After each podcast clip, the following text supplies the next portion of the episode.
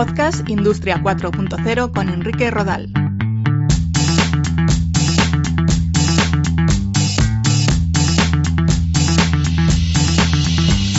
¿Qué tal? ¿Cómo estáis? Bienvenidos o bienvenidas a un nuevo episodio de Podcast Industria 4.0. Hoy voy a compartir con vosotros los resultados del primer estudio realizado por el Observatorio de la Ingeniería sobre la situación de los ingenieros en España. Vayan por delante un par de titulares. España necesitará incorporar al menos 200.000 nuevos ingenieros e ingenieras en la próxima década. Hay 750.000 ingenieros, un 20% de los cuales son mujeres, y el porcentaje de ocupación de los y las profesionales de la ingeniería es del 98%. Datos para la reflexión y eso es lo que os ofrezco en este capítulo, una mesa redonda celebrada en la Universidad de Deusto en la que se analizan estos datos por parte de representantes de la Universidad, AMETIC, el Observatorio de la Ingeniería y el Ministerio de Industria. Os dejo con ella.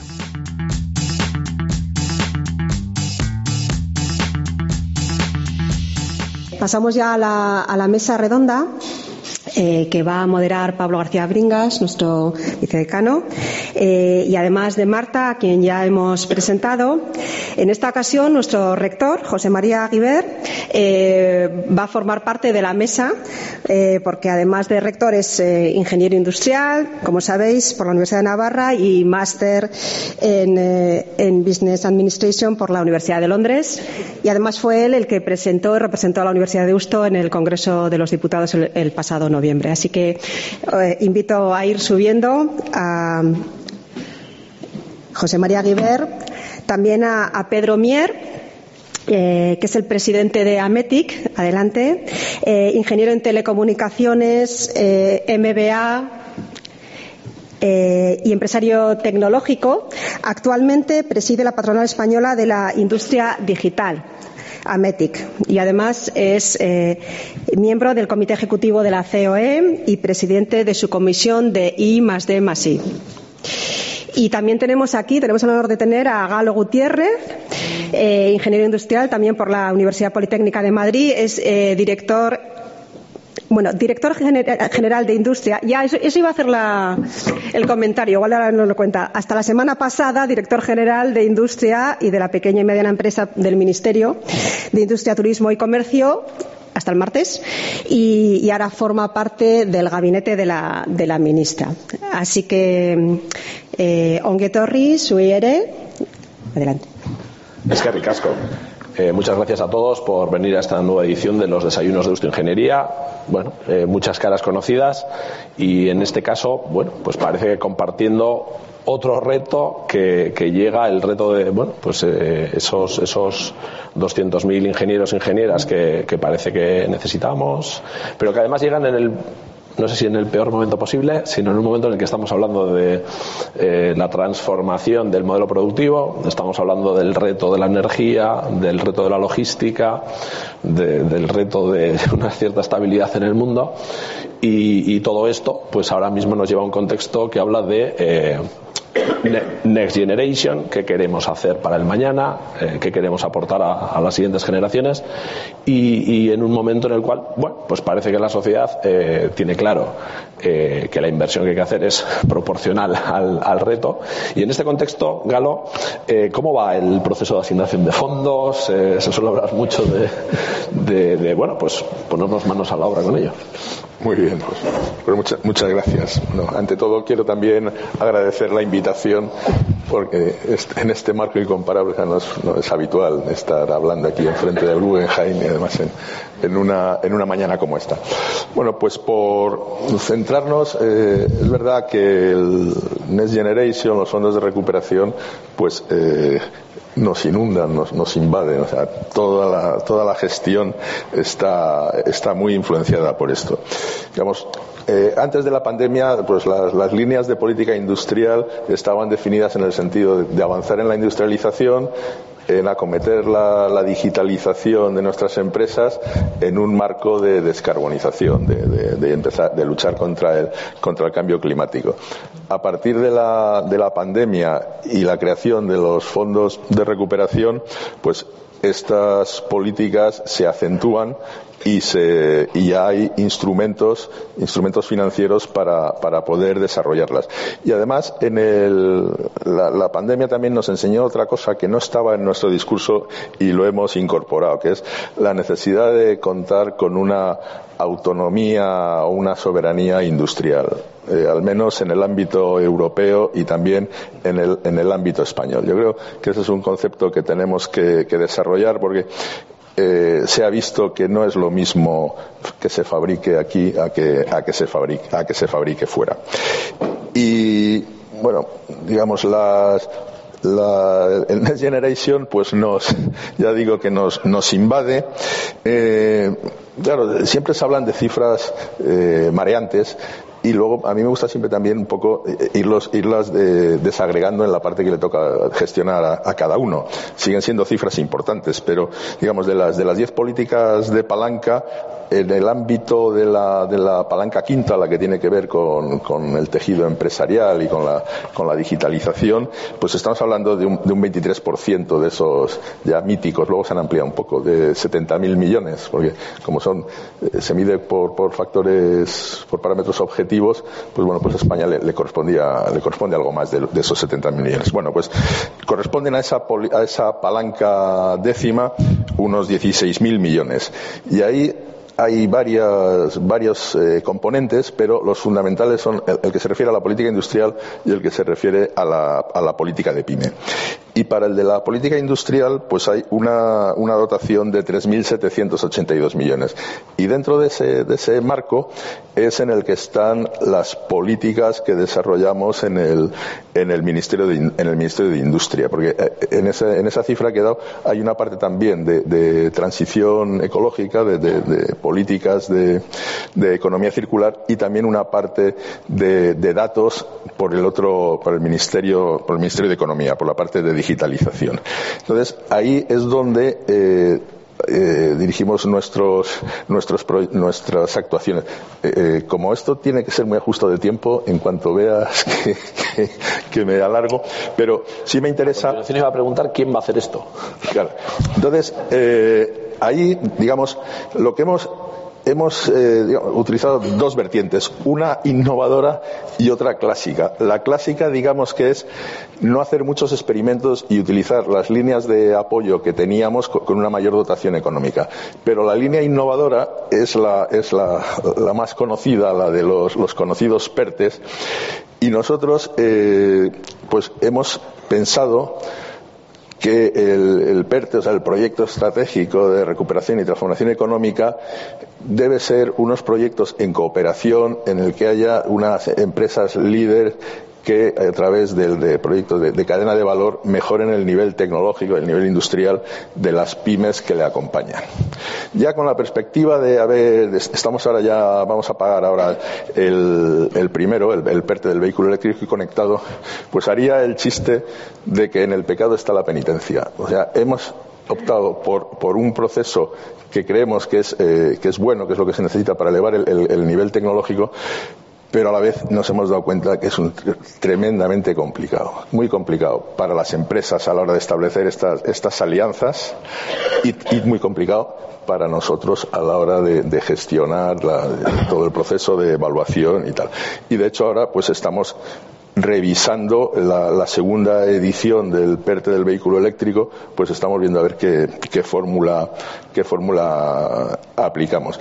Y simplemente por citar los otros tres eh, PERTES que corresponde el ámbito de gestión a la Secretaría General de Industria, pues me referiré al del la, el PERTE de la industria agroalimentaria, que está ahora abierto el plazo de, presentación de, solicitudes que, que, queremos ampliarlo hasta mediados de, hasta mediados de marzo, el PERTE de la, de la industria naval y estos ya con órdenes de bases y con convocatoria eh, publicada.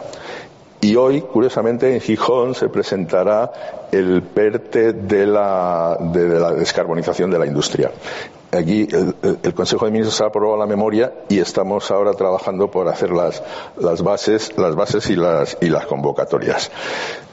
Todos ellos, pero fundamentalmente el del vehículo eléctrico, tienen un componente de formación Y luego, pues tengo ahí, sí podría dar luego algún pequeño dato de. Precisamente, esa, precisamente en esa dirección, eh, bueno, estos foros eh, la universidad los organiza en clave de eh, recoger deberes de la sociedad. O sea, esto, esto no va de, de una formación universitaria eh, a una cierta antigua usanza, etcétera, etcétera. Entonces, Pedro, eh, ¿cómo, ¿cómo, ves, eh, bueno, pues, no sé, la, eventual distancia que puede haber o no? ¿Cómo ves la formación del ingeniero, de la ingeniera que estamos produciendo en las universidades en estos retos que a menudo tienen una parte más o menos conocida por las organizaciones y otra parte que todavía está por descubrir? A ver, bueno, primero de todo, gracias, gracias por estar aquí, por estar, por invitarme a estar aquí con vosotros.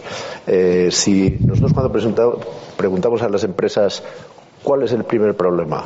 El primer problema que tenéis, siempre, indefectiblemente, es la disposición de personas preparadas. La educación es la, sin duda ninguna, eh, de hecho nosotros desde, desde, AMETIC estamos impulsando o proponiendo un pacto de Estado que vaya más allá de periodos gubernamentales eh, por la educación es básico. Esa es, la primera infraestructura de futuro de un país, es tener gente preparada. Entonces, ¿qué, vemos nosotros, eh, digamos, de, los profesores? Está, claro que, las, universidades españolas eh, producen ingenieros de alta calidad, eso, de eso no hay duda, menos de los que necesitamos, como se ha visto en el estudio que, como decía muy bien Marta, es como mínimo van a hacer falta. Yo estoy seguro que van a hacer falta más, muchos más, porque sin duda ninguna en, el, en, la, industria, en la reindustrialización, en esa eh, reindustrialización necesaria para tener esa autonomía estratégica que comentaba Galo y para hacer algo que es mucho más importante todavía, que es el reto que tenemos, no de que la industria esa nueva sea eh, sostenible ni que sea limpia. Yo creo que todavía más necesitamos eh, que sean industrias nuevas positivas para el planeta. Es decir, que hay una recuperar eh, esos ecosistemas eh, dañados eh, que tenemos. ¿no? Y en ese sentido, es muy importante disponer de profesionales preparados con una visión ya de futuro. Yo creo que si hace falta un punto ahí, si hubiera que hacer una, una crítica constructiva, es decir, yo creo que nos hace falta personas que tengan una formación de base en las materias básicas potente y una gran flexibilidad en su mentalidad y en sus herramientas para adaptarse a un mundo tan tremendamente cambiante como tenemos y más que va a venir. Estamos en medio de una aceleración tecnológica grande y eso requiere pues capacidad de, de adaptación. Quisiéramos también eh, invitaros a todos a que uséis los, los eh, las, cartulinas que tenemos en las mesas para extender las preguntas o cuestiones, consideraciones que, estiméis oportunas. Y así, en la última parte de la mesa redonda, pues eh, cogemos también las aportaciones de, todos vosotros y bueno, contribuye a enriquecer la, el coloquio. en clave de, de, ese reto, siguiendo con, con con el final del discurso de Pedro, eh, claro, eh, nosotros en, por ejemplo, en ciertas materias, igual, eh, en clave de ingeniería, ingeniería informática, en clave de algunas tecnologías, por ejemplo, como de inteligencia artificial, yo creo que hay más de una persona en la sala que desde diciembre del 22, hace un par de meses, no duerme con, con ChatGPT, había que mencionarlo, con eh, con, una aceleración en la propuesta tecnológica que estamos recibiendo como sociedad, como industria, como decisores, que, en algunos casos da una cierta sensación, en unos casos crecientes, da una cierta sensación de que satura, de que abruma a, la toma de decisiones estratégicas, no tan estratégicas. Marta, ¿puede ser posible que, hablamos del observatorio, pero da la sensación de que es más necesario que nunca eh, disponer de eh, herramientas eh, que sean capaces de hacer una observación mm, coherente, completa, consistente en un mundo tan, tan, tan incierto, ¿no? Bueno, efectivamente, ¿no? Eh, y más, todas esas herramientas van a estar diseñadas por ingenieros, dicho sea de paso. O sea que, que, todo viene, que todo viene a lo mismo, ¿no? Eh, como decía el señor Mier, eh, necesitamos una formación muy de base, muy, muy, muy sólida, mucha flexibilidad para poder aceptar y digerir y innovar Sobre todo ahí diría yo, eh, la innovación es una palanca clave para, para seguir adelantando y seguir eh, avanzando en esas eh, tecnologías, con lo cual las herramientas que se, que, se desarrollen tienen que ir en esa línea. ¿no?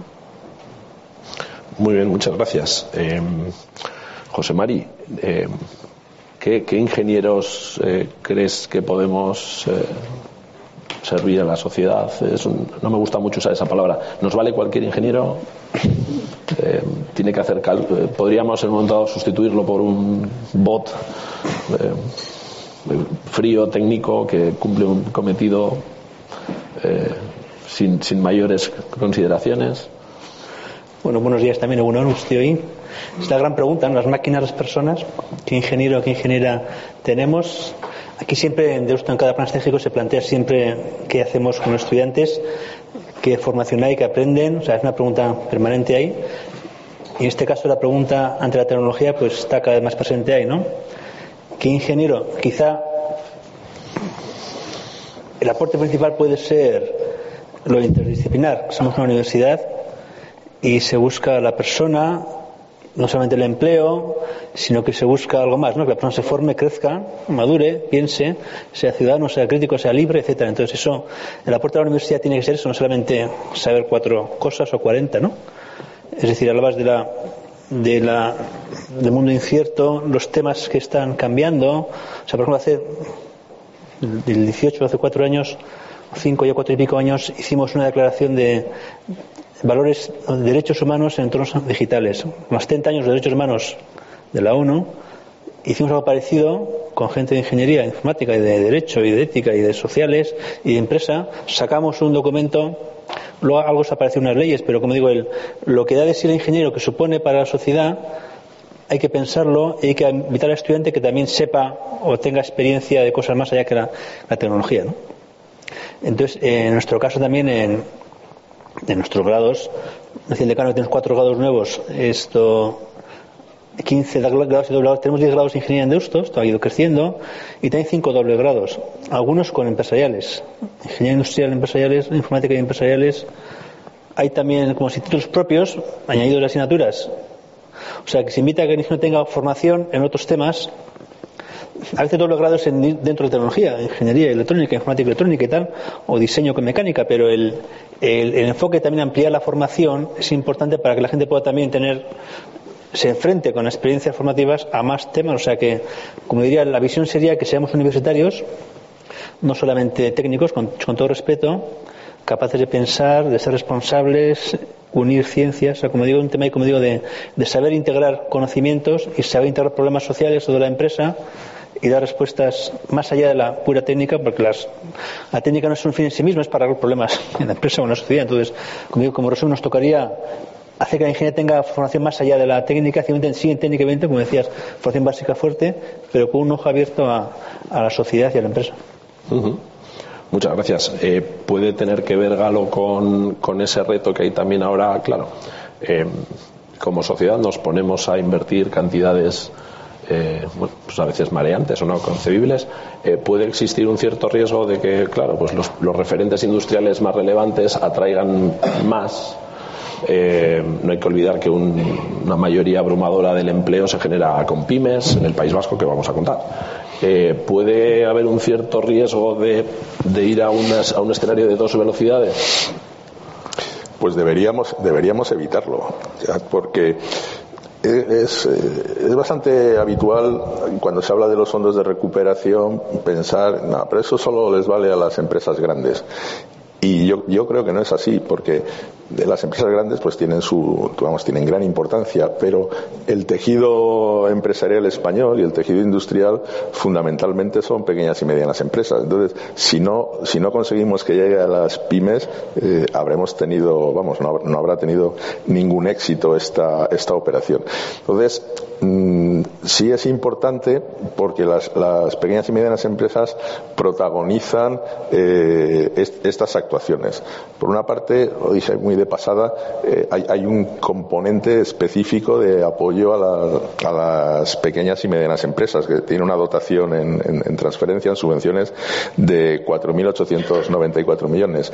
Y ahí hay, eh, desde las políticas de apoyo a los clúster, las políticas de, apoyo a, la, a la innovación, empresarial hasta, la, por ejemplo, una línea que, es novedosa de a través de CERSA, de la Compañía Española de Reafianzamiento, la que reavala las sociedades de garantía recíproca, pues allá hay un apoyo, no solo ya en la parte de avales, sino un apoyo directo en forma de subvención a las, a las pymes eh, industriales, ¿no? Eh, con una, para pagar una parte de, los intereses o de los gastos de, de, iniciación.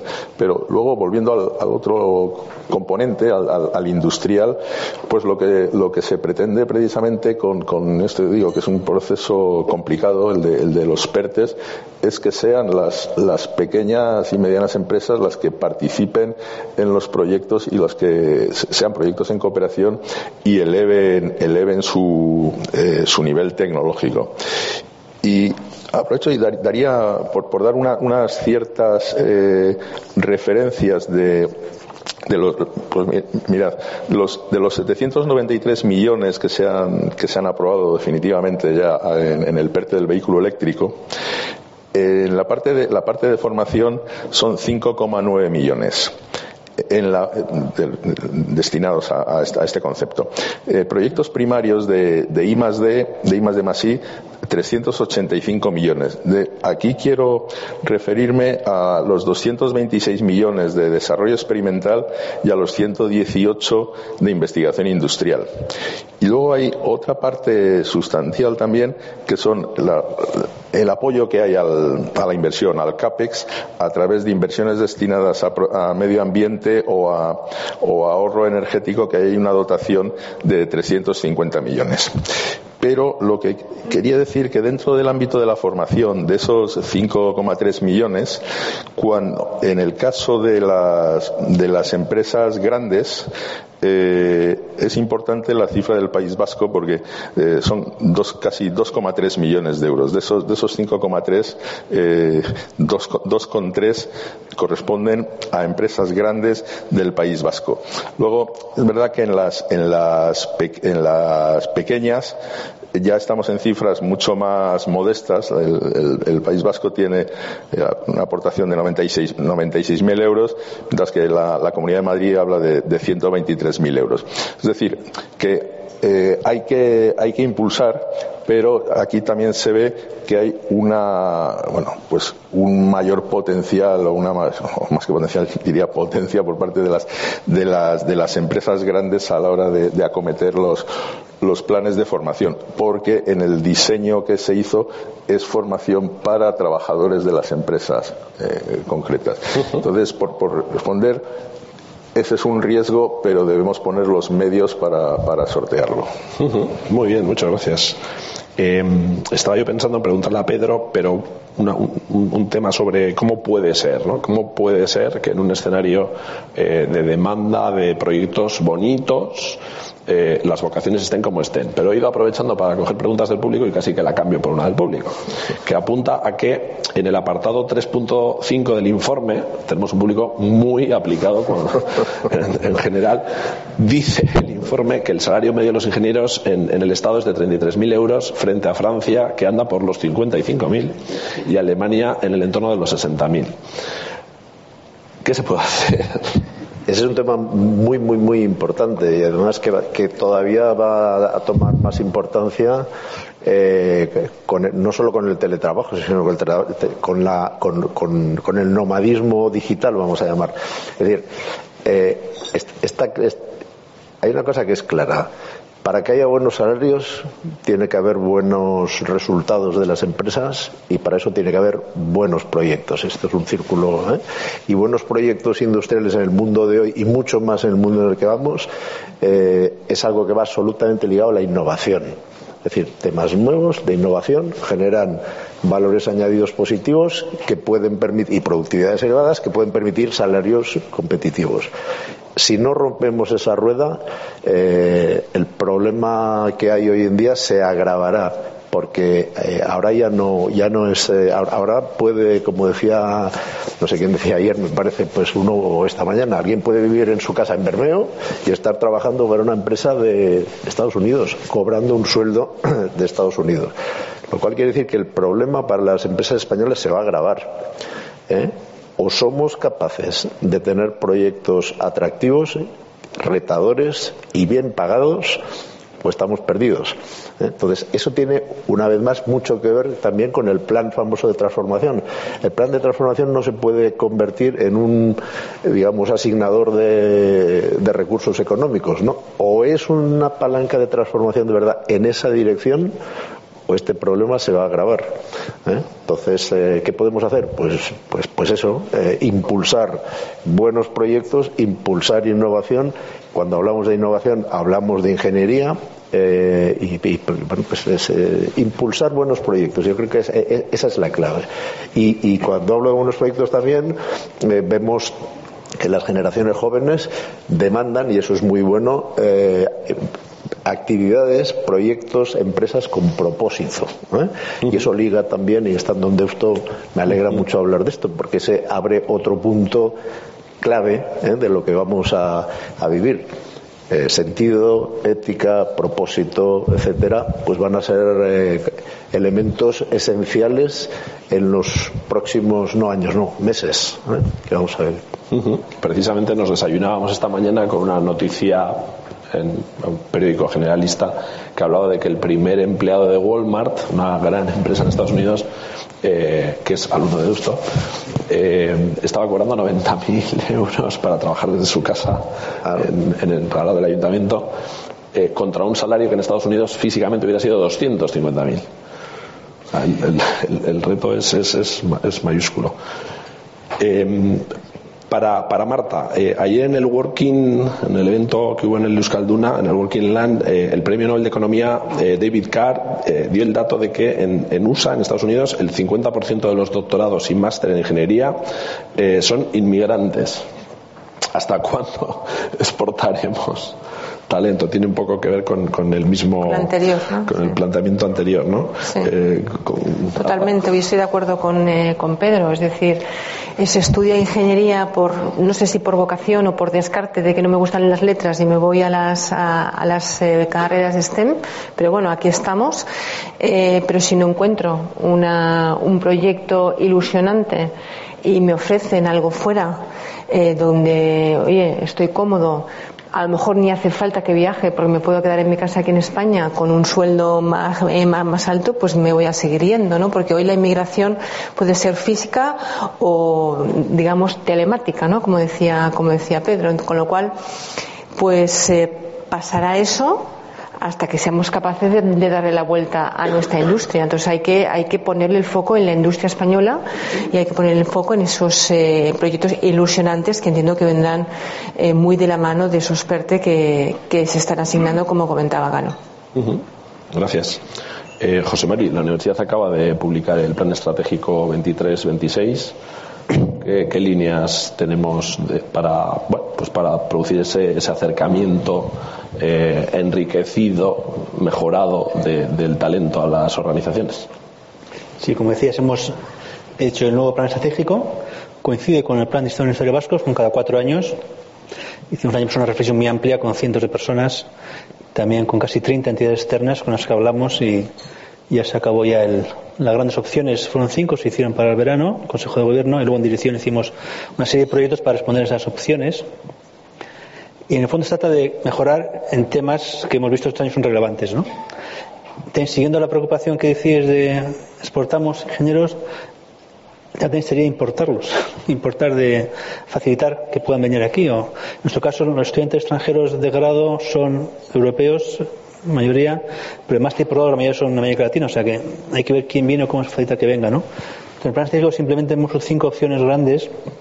Una tiene que ver con la docencia, con los valores, con acompañar estudiantes. Ciertamente hay proyectos ahí, proyectos de hacer más experiencia para los estudiantes. Quizá más fuerte es el de cambiar todos los grados en cuatro años y fomentar 18 créditos de competencias transversales, sobre decir que se dice aquí también a veces. Es decir, áreas que tienen que ver con la competencia digital, los valores, la persona, el tema ecológico, el tema de responsabilidad, tiene que ver con la comunicación, escrita o no escrita, en entornos multiculturales, con el emprendimiento, la creatividad. O sea, hay una serie de seis, seis competencias que se han formulado. Otra línea, otra opción fuerte tiene que ver con las, la oferta formativa. Hemos mejorado mucho estos años de oferta formativa, hemos cambiado, hemos atendido más necesidades de la sociedad, hemos crecido en grados y el futuro es también cambiar. Una propuesta que tenemos en mente también es que los grados, los estudiantes estándares de 18 a 22 años son el peso fuerte de la universidad y el futuro no va a ser así. O sea, el plan no es para cuatro años, sino para diez. El pasar a estudiantes de otros sitios, pero también de formación no reglada, cada vez hay más, más necesidades de las empresas, formaciones cortas y formaciones más híbridas, más online, más digital. O sea que el panorama de presencia, la universidad estándar con chavales jóvenes de 18 a 22 años ahí, eso tiene que cambiar en 10 años o en 5, al menos se cambia mucho en Estados Unidos, bien. O temas de investigación, investigación también vamos a focalizarlos. Hemos crecido en investigación mucho estos años, y sin embargo ha crecido en, en últimos años, ha doblado en, en 10 años en capacidad, en producción, en productos de esto ha cuatriplicado cuatro veces más que hace diez años. Estamos en estándares más internacionales, pero el foco es focalizar. ¿Qué temas interesan a la sociedad, a esto, a las empresas? ¿Qué es lo que realmente, en vez de cada uno haga, que está bien, todo el mundo aprende a investigar? Vale, pero somos capaces de enfocar, o sea, el gran reto estos cuatro años es enfocar la investigación en unas áreas. Luego tenemos el tema de redes, el tema de internacionalización, o sea, las universidades españolas jesuitas, las europeas también que tenemos, las de América Latina o de Estados Unidos, la Universidad Europea en la que estamos, estos redes que tenemos también con temas sociales aquí también en el País Vasco, con Alboa, con temas sociales. Tenemos también trabajos sociales también con entidades vascas, o también en todo el Estado también. O sea, el trabajo hacia afuera también incluye también el tema del emprendimiento, el tema, hay muchos temas en marcha que están ahí y que, se quiere también focalizar, ¿no? Ahí también coincidimos con el gobierno vasco, ha hecho planes, está aquí viceconsejero, las universidades y las empresas, unas líneas fuertes y el plan universitario vasco es empresa y universidad, hay proyectos fuertes ahí para lanzar. Hay también proyectos también que tienen que ver con las escuelas de ingeniería. Bueno, pues trabajar juntos también es un reto. El cuarto gran va por ahí. Y el quinto es dentro de la casa de las personas. El, fomentar las carreras profesionales dentro de casa, el cambiar reglamentos, que todo hay que cambiar de vez en cuando, eh, la sostenibilidad económica también. hay temas internos de, la, de, la, universidad, de organización interna, que toca también atender y las personas tengan su desarrollo. Como digo, entonces son cinco opciones en 21 proyectos que se, han lanzado, ahora hay que ir implementándolos. Y como digo, eso influye al final en que los estudiantes tengan una formación más rica, más elaborada, más pensada, pero son tareas, como digo, como siempre hacemos temas de fondo, cuatro años de acciones, pero son preguntas para diez años por lo menos. Muchas gracias. Tengo dos preguntas que vienen, yo creo, con unas orientaciones bastante distintas, eh, pero que eh, en cierta medida están hablando de lo mismo. Preguntan para el observatorio en general, eh, Galo, pero bueno, también Pedro, Marta, si, veis. Eh, por un lado. En los últimos años están surgiendo OPEs en las administraciones públicas que están atrayendo a muchos ingenieros con lo cual parece que se alejan de los proyectos industriales debido a las condiciones. O esto por un lado y preguntaba hace la pregunta en el observatorio se están analizando estos movimientos y luego hay otra que va un poco en la misma línea. Esta es una cierta reflexión también con, marcado carácter vasco en los últimos años que es el, ese descenso del espíritu del ingeniero emprendedor eh, soluciones para que nuestros eh, ingenieros generen valor, pero creando sus, nuevos negocios. Eh, no quiero usar palabras, pero es posible fomentar también bueno, pues la aparición de, nuevas estructuras, de nuevas, nuevos espacios que aprovechen pues todo este, bueno, pues aceleración tecnológica que estamos viviendo. ¿Por eso es lo fácil o algo así? Galo, pero sí, para Pedro, sí, sí, Pues un, par de cosas. Sobre lo primero, a mí el que eh, eh, al servicio público, a la administración pública, eh, se incorporen muchos ingenieros, yo creo que es bueno. Primero, eh, intrínsecamente porque yo creo que pone cierta racionalidad en los, en los procesos. Y luego porque eso tiene que derivarse en una, en una ayuda, en un apoyo a los proyectos empresariales, a los proyectos industriales que se están, que se están acometiendo. Allí en, en el ámbito donde yo trabajo, pues ahí hay muchísimos ingenieros, claro, ingenieros del, del Estado. Y es, eh, bueno, pues es, es, muy importante porque son los que tienen que evaluar, diseñar y tal. Entonces, a mí esa parte me parece, me parece buena, ¿no? no yo, yo creo que no, no aleja de, de, de, la industria, sino que le da otra, otra forma de entenderlo desde la administración pública. Y la, y la segunda parte a mí me, interesa especialmente porque eh, creo que es eh, no está suficientemente prestigiado la, creo yo la labor eh, creadora emprendedora de los de los empresarios. Y a mí me llamó la atención, eh, es verdad, claro, que, que, en el número de los miles de ingenieros, que solo haya un 3% de, de, de empresarios porque eh, yo creo que eso ya va mucho con, nuestra cultura y, habrá que eso atacarlo desde, desde la escuela, desde los niños. Pero tenemos una enorme aversión al riesgo. Y, por, de la misma manera que, que, queremos ser funcionarios, yo creo que sería muy bueno que quisieran eh, dirigir sus empresas, crear, crear y dirigir sus propios proyectos empresariales. Y ahí mmm, yo creo que es importante lo que se trabaje desde, desde la escuela. Desde, también se dijo en el estudio, eh, la eh, Deusto parece que es una excepción, pero en general ahora se, está se están reduciendo las vocaciones eh, STEM, las vocaciones técnicas. Y, ya no digamos en, el ámbito de, las, mujeres.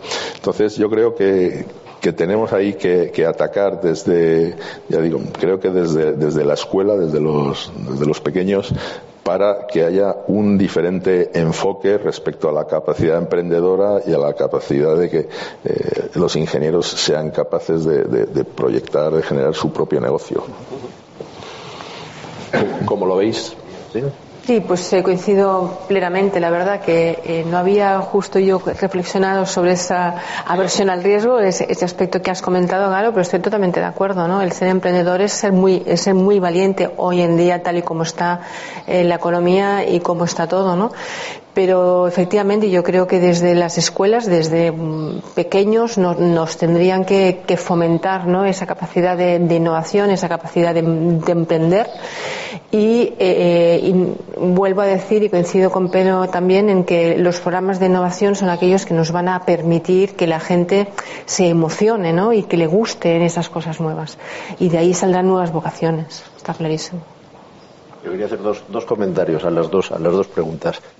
En, en Ametic tenemos un grupo de reflexión eh, que cada, cada mes sacamos lo que llamamos una píldora que se publica, en este caso en cinco días, ya tres años. Eh, por cierto, uno de los miembros del grupo es eh, Guillermo de Ronsoro, el profesor de Deusto y exdecano de la comercial. Y en la última, que ha estado una serie dedicada a los PERTES, la última se titula ¿Es posible transformar un país sin transformar su administración pública? Y ahí eh, insistimos en la extrema necesidad, y Galo lo conoce bien porque hemos colaborado en algún proyecto, eh, eh, a, a, la administración pública le hace muchísima falta disponer, igual que a las empresas, de técnicos cualificados para eh, lo que se necesita hoy. Y el sistema mm, de incorporación eh, no es el que necesita. Supongamos que en una empresa eh, abriéramos una oposición y los que eh, la, después de empollarse unos temarios enormes salieran escogidos y ahí se acabó. Ya está, para toda la vida. Esa empresa iba a durar muy poco. ¿eh? Entonces, es imprescindible incorporar eh, eh, gente preparada en las eh, tecnologías y en las materias que hoy se necesitan y más se van a necesitar, pero que además el procedimiento de incorporación, de preparación, de mejora, etcétera, tiene que cambiar eh, radicalmente. Eso en cuanto a lo en cuanto al otro, lo del emprendimiento Yo creo que hay una cosa, la formación desde pequeños es, está claro, eso es muy importante, pero yo creo que hay un elemento que es detonante. Eh, políticas de demanda. ¿Qué mueve a una persona o un colectivo de personas eh, emprender? Pues eh, le mueve normalmente una ilusión, un, proyecto, unas ganas de hacer algo relevante y eso tiene que ser sostenible. Y sostenible significa que hay al final una demanda, no un apoyo, no una subvención, una demanda que, lo, que, lo, que lo permita mantenerse. Entonces, eh, el gran ausente, creo, en todas las políticas, eh, que ahora está cambiando, ¿eh? porque como aquí hemos estado sujetos a, unos principios muy discutibles, que ahora se ha visto el resultado en, Europa, en lo que alguno, el profesor Xavier Ferraz de Sade llama el continente, ¿cómo le llama? El continente ingenuo, porque hemos estado aplicando políticas ingenuas, cuando otras áreas importantes han utilizado lo que es el primer elemento de demanda de la sociedad, que son las instituciones públicas, la, la utilización inteligente de esa compra, si se utilizase de manera inteligente, si se liberalizasen los mercados específicos estos que todavía están muy sujetos, eh, muy reducidos al control de una serie de grandes compañías, estoy seguro que se abrirían muchísimas oportunidades que a su vez motivarían pues el emprendimiento. De manera que hay que ir a facilitar la demanda a los nuevos emprendedores. Muy bien, pues eh, sí, sí, eh, hay que ponerlo fácil en general. ayer, Marta, hablábamos, eh, preparando la sesión de hoy, hablábamos de, de, que los ingenieros en general y en el País Vasco en particular, lo que es comunicar Efectivamente, cada uno tiene sus eh, puntos fuertes y puntos débiles y justamente el ingeniero no es un buen comunicador, pero es que no tenemos por, por, qué serlo, ¿no? Tenemos otras, otras características. Y, y, esto viene a colación de que hablábamos de, de, cómo fomentar las vocaciones y, bueno, pues que hay que, hay que contar qué es la ingeniería, porque realmente la ingeniería no es fácil de definir, porque es tan amplia, ¿no? Y, es tan versátil que es muy difícil, ¿no? Cuando te pregunta qué haces, mm, no es justamente lo que hace la ingeniería, porque tú haces muchísimas cosas más. Em, entonces, eh, también en el observatorio no, nos planteamos cómo de, eh, definir la ingeniería, ¿no? Em, bueno, vuelvo al hilo conductor de la, de la, pregunta, perdón.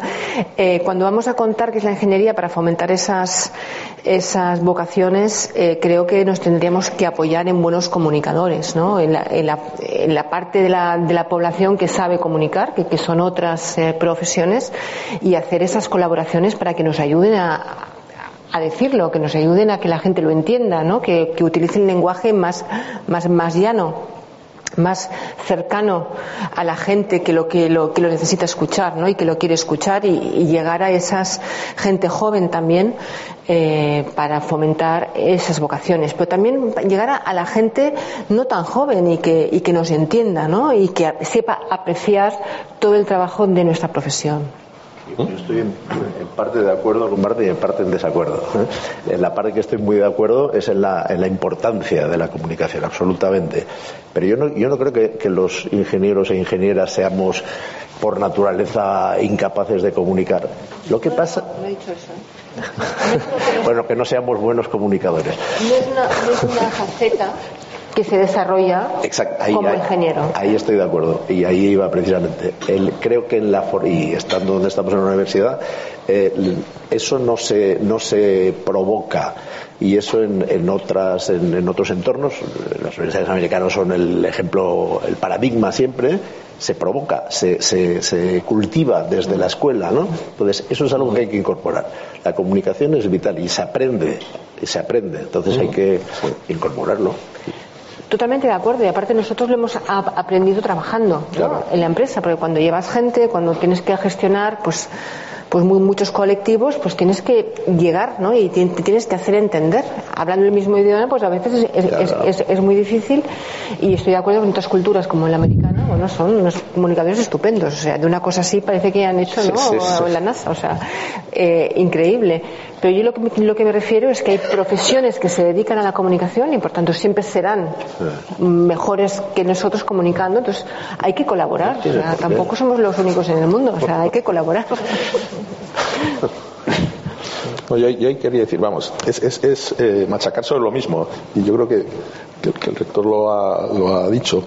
Eh, debemos abrir, creo, los, los, planes de estudio, además de la, de la técnica y la tecnología, a estos a estos otros a estos otros ámbitos que tengan que ver pues hablábamos de, de, de la tratar de superar lo de la aversión al riesgo pero pero luego en estos temas eh, que tradicionalmente no se consideraban bueno pues uh -huh. es que hoy día el ser capaz de comunicar bien yo creo que es tan importante cómo hacerlo bien luego, porque si no tienes la posibilidad de que te dejen hacerlo, te, te quedas fuera. ¿no? Entonces yo, yo, creo que eso ya se está incorporando, pero, pero hay, hay, que, creo, en mi opinión, hay que insistir en ello. Sí, de hecho, en el, hemos visto en el observatorio el 40% de la formación continua son soft skills, o sea, no son skills técnicos, con lo cual significa que eso sí. es algo que cuando trabajamos nos damos cuenta que nos falta, ¿no? Y, y lo vamos a buscar fuera. Sí, perdón, al decir soft skills que decías, hay incluir temas de gestión. Como entienden los empresarios que estos soft skills bueno perdón. es que son los o sea skills que, que, no son técnicos eso que por eso que la palabra para los de ADE que aquí hay algunos es más ah, bueno. pues sí, claramente más la formación más amplia en más en más ámbitos ¿no? o sea que también decía antes repito el, una serie de competencias que hemos identificado tiene que ver con comunicación oral escrita en entornos multiculturales si el tema es complejo. Y es tema no para fraginar los ingenieros sino todo el mundo. Es decir eso hemos hecho un trabajo que no se ha publicado de nuestras universidades jesuitas hemos lo que hacen de formación extra y de ahí hemos sacado los planes que hemos puesto para el plan estético nuevo. O sea que hay temas que es en todo el mundo y creo que estamos bien posicionados los ingenieros para, son muy eclécticos, muy flexibles, como es alguno. Es decir, hemos tenido un caso aquí en la Facultad de Ingeniería, fichar a alguien físico, físico, físico, matemático, matemático, incluso de Imperial College o de Cambridge y, y no cuaja, es demasiado científico. Entonces, de entrada en positivo somos capaces de ser flexibles, no somos comunicadores muy tal, pero somos capaces de... Y segundo, ver que esto es importante, ¿eh? en nuestro rol, ha salido, pero destacar que es importante para la industria, para la economía, o sea, grandes problemas de, de, de, de sueldos que han aparecido aquí, que es más en Alemania, si ves menos en Bulgaria a la mitad o en Hungría, o mucho menos todavía en Argelia o, Marruecos, o sea que los temas económicos de fondo pues son temas de política más amplia, o sea que hay muchos temas que no dependen solamente de una empresita o un sueldo, sino que son temas amplios, cómo hacer que haya entornos empresariales con seguridad, que haya ciertamente más inversiones. Hay muchos temas económicos que hace que un país sea de un tipo y otro. O sea, hay una escala de, en todo. O sea, que las comparaciones a veces eh, hay que hacerlas con más, con más variedad porque al final nos interesa el desarrollo económico, nos interesa el aporte de la ingeniería a la industria. A veces manejamos datos. En España, ¿cuánto aporta el, la industria al PIB? Casi 20, está bajando casi 20%, 18%, 19%. En Euskadi quiere llegar a un 25% y estamos ya al 27%, está creciendo más de lo que se pensaba incluso. Y sumas también las profesiones, sectores de servicios de alto contenido tecnológico, es casi un 40%. Entonces, eh, lo que estamos hablando aquí es muy relevante porque nos jugamos la economía de unos países, o sea que el acertar en el formar y en las empresas también acierten, nos jugamos, como digo, mucho y como digo, en esas vocaciones de las que hablamos, a veces se habla que depende igual de la secundaria, hay las vocaciones tecnológicas, STEM y tal.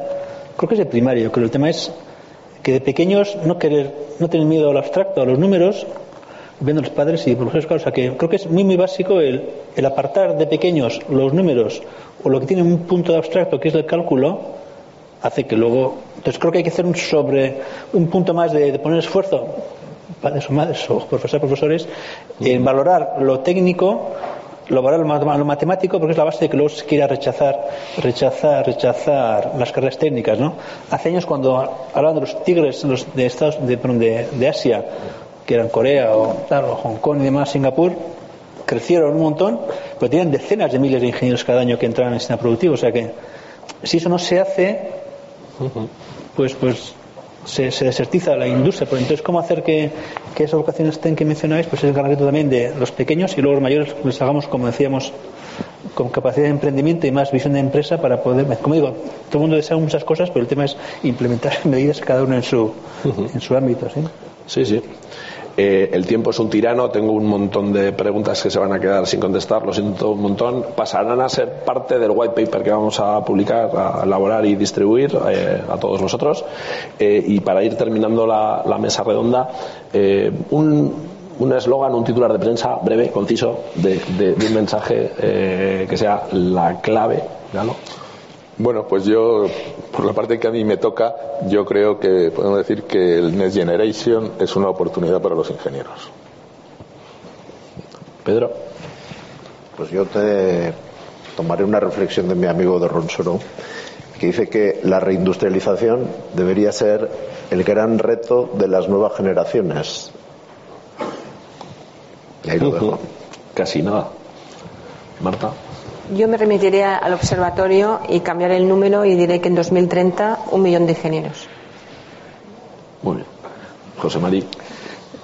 Yo diría renovar, renovarse todos. La administración, las empresas, las universidades, o sea, creer en estudiar, pero realmente pensar en qué hacemos y cómo evaluamos lo que hacemos y cómo renovamos lo que hacemos. Casi nada. Muchas gracias. Un fuerte aplauso, por favor, para los ponentes.